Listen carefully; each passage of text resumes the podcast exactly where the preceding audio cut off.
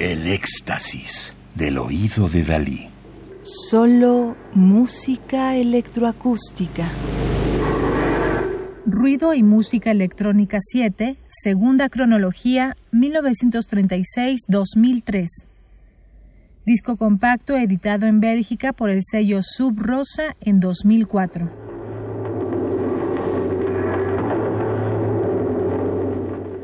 Estamos escuchando Ambientes Industriales de 1980-1982 del colectivo esloveno de compositores, performers y teóricos Laibach de 1980, cuyos integrantes originales son Thomas Hosnik, Miran Mohar, Milan Fras, Dejan Knes, Erwin Markosek e Ivan Novak.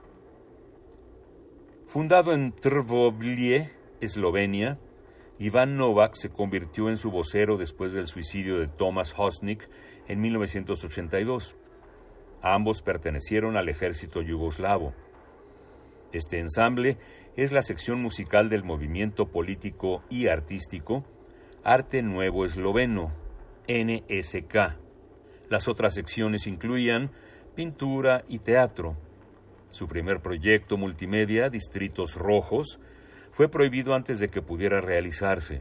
En 1982, Leibach dio su primer concierto, al que pronto siguieron actuaciones en toda Yugoslavia, pero en 1983 fueron invitados a la televisión y el gobierno los censuró.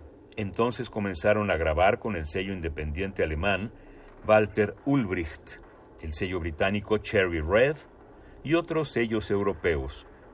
Y fue hasta la independencia de Eslovenia que Leibach y NDK, Arte Nuevo Esloveno, lograron reconocimiento.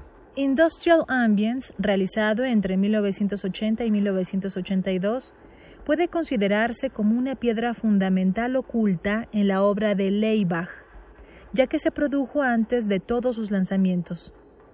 Es un collage, no una imitación, sino grabaciones de máquinas reales, así que podríamos verlo literalmente como música industrial.